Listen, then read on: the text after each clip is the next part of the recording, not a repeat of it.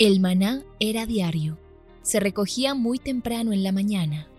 Cada uno recogía según su necesidad y se recogía por familias. Muy pero muy buenos días. Bienvenidos a este tiempo devocional donde nos levantamos a buscar a Dios, su presencia y su palabra en la vida de cada uno de nosotros. Maná, el alimento espiritual diario que no puede faltar en nuestras vidas. Conduce Carlos Ríos.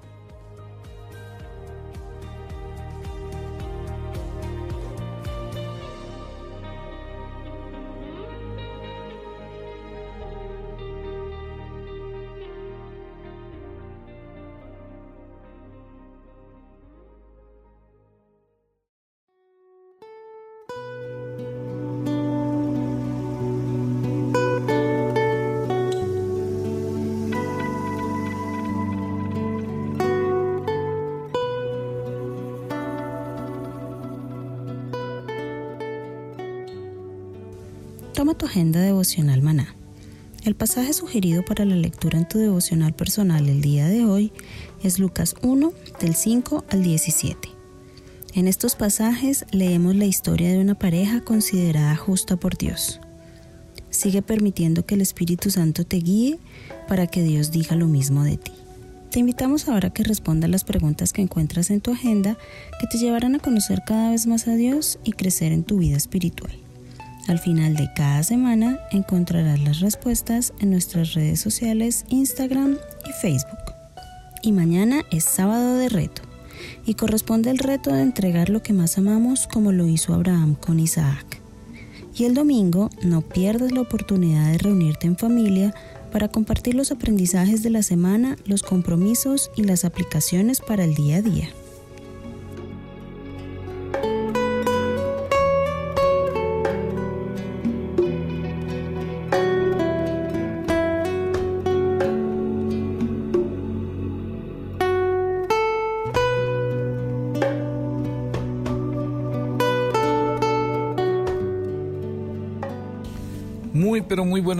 Queridos oyentes, bienvenidos a este tiempo devocional donde nos levantamos a buscar a Dios, su presencia y su palabra en la vida de cada uno de nosotros. Bienvenidos a este espacio llamado Maná, fuente de bendición y salud espiritual para todos aquellos que se acercan. Hoy es viernes de oración en Maná. Hoy es un día donde Dios nos invita a oír su voz, donde la palabra del Señor nos alimentó durante toda la semana. Ahora es tiempo de doblar las rodillas. Recuerden que orar y buscar a Dios es fortalecer cada día nuestra dependencia de Él y de su palabra. El Señor Jesús, siendo Dios, dice la escritura que se levantaba muy temprano a orar. A veces despachaba a sus discípulos en la noche para que se fueran a dormir y él se quedaba toda la noche orando. Siempre que lo vimos, estaba orando por los enfermos, por los necesitados. En el día más definitivo de su vida en Getsemaní, fue y se arrodilló tres veces hasta que vinieron ángeles y lo fortalecieron. Si Jesús, siendo el Hijo de Dios y siendo Dios mismo, oró e hizo de la oración su mayor nivel de dependencia del Padre, esa fue la enseñanza que Él nos dejó. Me impacta mucho que fueron sus discípulos los que un día se le acercaron y le dijeron, Jesús, enséñanos a orar. No fue Jesús el que los obligó, el que les dijo que tenían que orar, el que los persuadió a orar, no fue Jesús. Y eso tiene un sentido lógico. Los discípulos andaban con Él, dormían con Él. Los discípulos lo veían cómo hablaba, cómo sanaba y el impacto que su vida producía. Y los discípulos empezaron a entender en el tiempo que el secreto de Jesús no era que era el Hijo de Dios, que el secreto de Jesús no era que tenía el poder de ser Dios. El secreto de Jesús era que era un hombre que se arrodillaba, que dependía 100% de su Padre, que tenía comunión con el Dios creador de los cielos y de la tierra. Yo sé que usted muchas veces se levanta diciendo, ¿qué hago? ¿Qué hago para que las cosas se den? ¿Qué hago para que las cosas cambien? ¿Qué hago para marcar la diferencia en mi vida, en mis negocios? Pues yo quiero decirle esta mañana, usted no está muy lejos de entender el verdadero secreto de esas cosas. Usted quiere marcar la diferencia. Quiere que en su vida pasen cosas sobrenaturales. Quiere que alrededor suyo hayan milagros y prodigios. Quieren que en su empresa las cosas den un cambio total. Bueno, está más cerca de lo que usted se imagina. Arrodíllese. Haga de la oración un hábito. Haga de la oración una disciplina.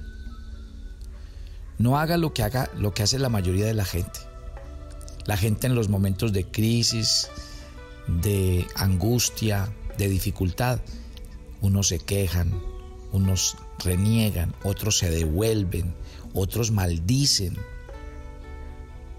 En cambio le voy a contar, aquellos que han entendido la vida de Jesús y el éxito de la vida de Jesús, han entendido que solo doblar sus rodillas muy temprano en la mañana, de que entender de que antes de tomar una decisión tengo que aprender a buscar el rostro de Dios, que cada mañana al comenzar el día, el trabajo, tengo que encomendarle mi vida, lo que voy a hacer, entregarle la familia, entregarle las decisiones más importantes de mi vida. Usted está a un paso de conocer el secreto del éxito, de la bendición, de la revolución que usted quiere para su vida y su familia. ¿Sabe cuál es? Vuélvase un hombre y una mujer 100% dependiente de Dios y de su palabra. Mantenga el hábito y la disciplina de arrodillarse mañana, tarde, noche. Y dígale a Dios que le enseñe a orar en todo tiempo. La Biblia nos habla de aprender a orar. La Biblia nos habla de la necesidad de orar. Y realmente yo creo que ahí es donde está el punto que nosotros como verdaderos hijos de Dios entendamos que orar marca la diferencia. Porque cuando yo oro, entiendo el versículo que dice que no es con espada ni con ejército, sino con su Santo Espíritu. Cuando yo oro, entiendo que es Dios el que abre las puertas, el que inclina los corazones, el que me da gracia, el que me da sabiduría, el que me infunde nuevas fuerzas. Gloria a Dios por esta mañana. Yo le invito a que hoy doble sus rodillas. Yo le invito a que hoy le diga, Señor, yo quiero hacer lo mismo que tus discípulos. Yo quiero decirte, enséñame a orar. Dígale a Jesús esta mañana que le enseñe a orar. Dígale al Espíritu Santo que le enseñe a orar. Le voy a decir una cosa. Cuando usted ora, el día que usted tiene por delante no es que las cosas vayan a cambiar.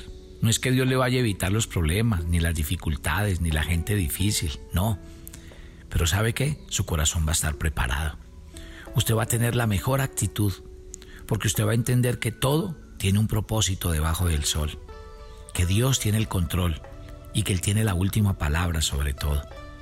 Cuando usted se arrodilla y ora, su vida está firme sobre la roca y su corazón confiado en el Dios de la Biblia.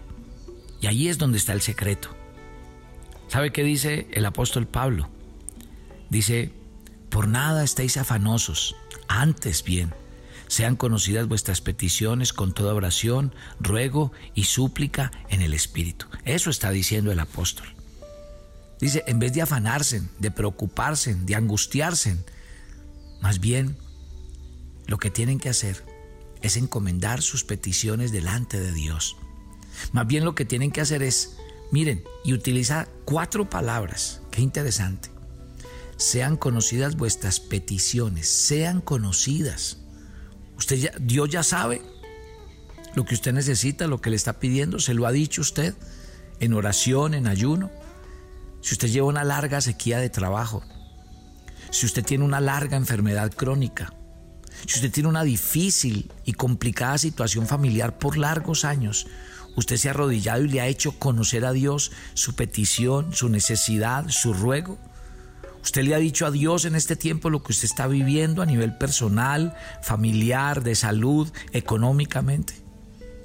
Sean conocidas vuestras peticiones. Es increíble que hablamos con el uno, con el otro, nos quejamos con el uno, con el otro. Y al que menos le decimos nuestras cosas es a Dios.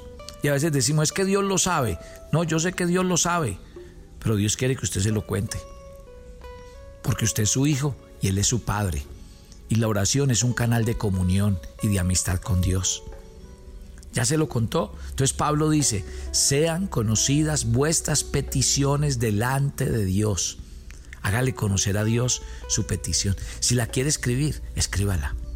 Me encantaría que la escribiera y se la entregara a Dios en un papelito y le dijera, aquí está, Señor.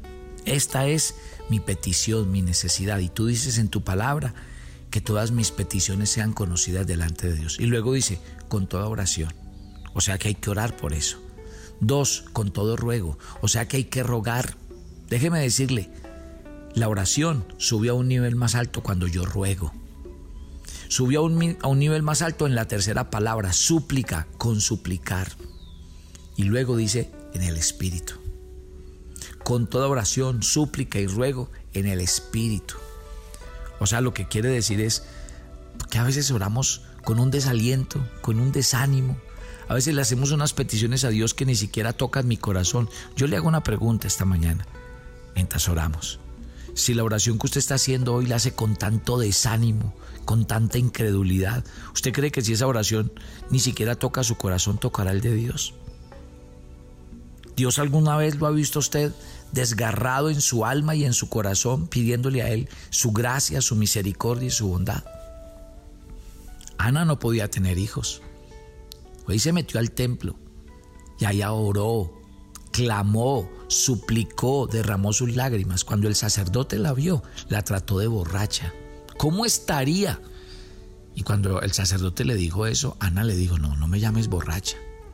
He afligido mi alma y la he derramado. Ahora, Mira el capítulo 1 de Samuel, donde está la historia de que Ana oró, lloró, suplicó, rogó, se inclinó. Y mira el capítulo 2, para que vea a Ana entregando y dedicando sus hijos al Señor. Porque es que Dios sí escucha la oración. Y Dios hizo la oración para eso, para ser escuchada. Pero lo que Dios no oye son oraciones rutinarias, vacías. Imagínese que tengo mucha necesidad y, y poco me arrodillo poco clamo. Dice que tengo una necesidad urgente y Dios nunca me ha visto orando mediodía, toda una noche. Yo le voy a contar historias. David tenía un hijo enfermo. Y dice la Biblia que se arrodilló y por días y noches oró y ayunó. Oiga pues, oró y, y ayunó. Y así es. Pero nosotros decimos que yo tengo una necesidad muy grande. ¿Cuánto has orado y ayunado por eso? No, pues yo sí oro. Yo ya me imagino ese yo sí oro. Uno, dos minutos, una oración en el carro, una oración ahí mental. ¿Usted cree que eso es una oración que llega al corazón de Dios?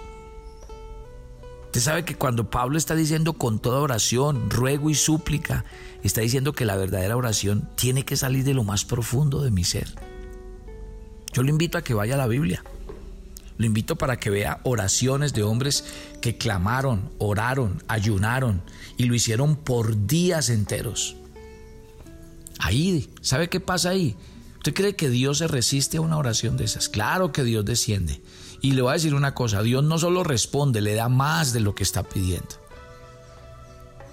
Mi querida familia, a veces hablamos mucho de la oración, pero poco oramos. A veces manejamos el concepto, y hasta lo tarareamos. Pero esto no es de conceptos.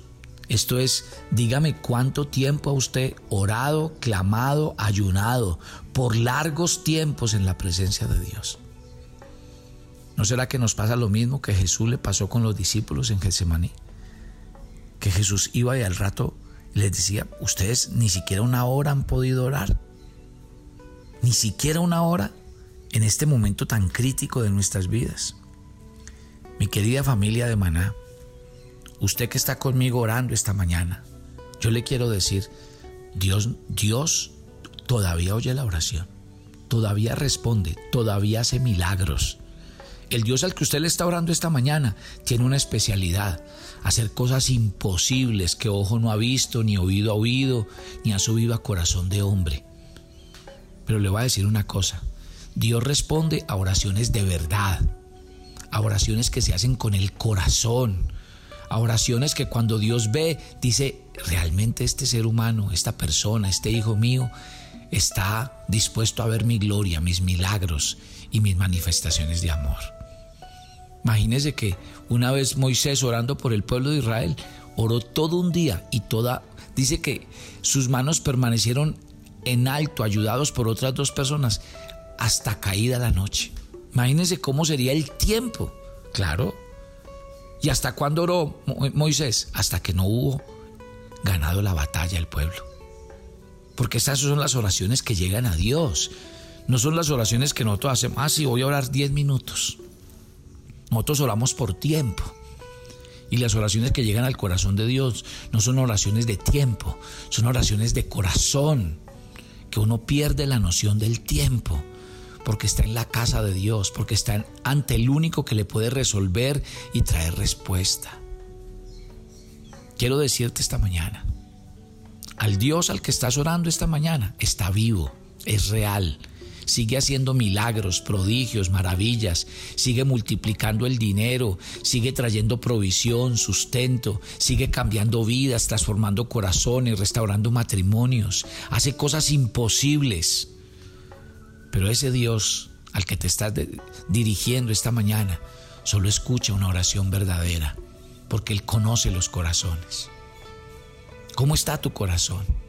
Yo te invito a hacer un clamor Has clamado por tu ciudad, has clamado por tu país, has clamado por tu familia. Esa es la oración que Dios escucha. Padre, gracias por este día y gracias por esta familia de maná. Gracias porque tu palabra durante toda la semana nos enseña y nos ministra, pero la oración del viernes nos confronta.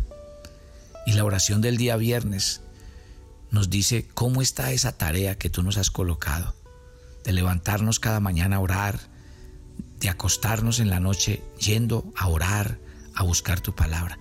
¿Cómo está nuestra vida con respecto al alimento espiritual diario de su palabra?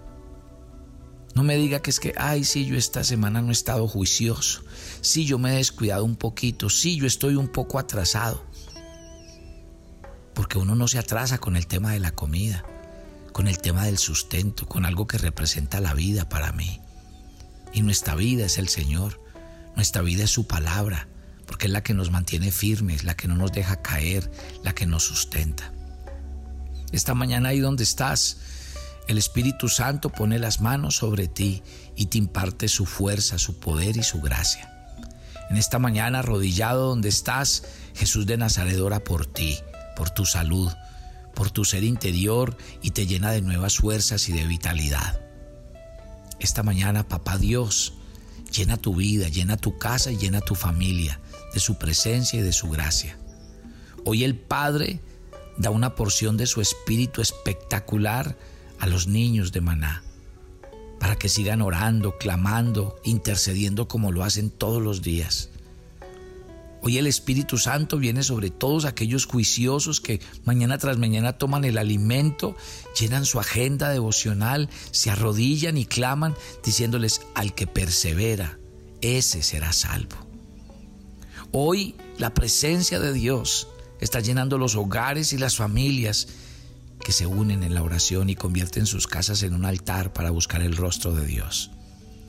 Oro por ustedes esta mañana Oro para que Dios bendiga tu casa, tu alacena, tu nevera, para que Dios te vuelva a dar provisión en tu trabajo, vuelvas a ver producción, bendición, multiplicación. Solo arrodíllate y créele al Señor que el Señor va a bendecir tu trabajo. Que es que a mi gremio le está yendo muy mal. Tú no eres el gremio, tú eres hijo de Dios. Y Dios te va a llevar a marcar la diferencia con el resto de personas porque tú eres un hombre de fe. Recuerda que sin fe es imposible agradar a Dios. Dile al Señor que vas a tener fe, que vas a creer en Él, que le vas a confiar tu vida, tus pasos, tus caminos. Que Dios te bendiga.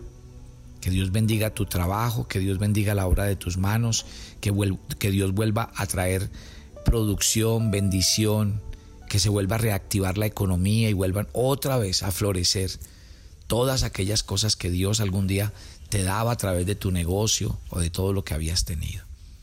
Solo que en esta nueva etapa de, tu vida reconoce a Dios de todo tu corazón. y entiende que Dios es el que da la provisión. No eres tú ni es tu trabajo, es como la salud. Hoy más que nunca entendemos que la salud es un don de Dios, es un regalo del cielo. Hoy estar aliviado es una bendición y es un regalo del cielo, porque el que se enferma no tiene hoy una cama donde llegar. Papito Dios, ora por tu salud, ora por la salud de tus padres, de tu cónyuge, de tus hijos. Dile a Dios que te guarde del mal y del maligno. Papito Dios, estamos en tus manos. Solo en ti esperamos y de ti dependemos. Que la bendición de Dios Padre, Dios Hijo y Dios Espíritu Santo repose sobre tu vida, sobre tu salud, sobre tu trabajo y tu familia. Que Dios cada día te dé su bendición y su gracia y que te pastoree todos los días de tu vida.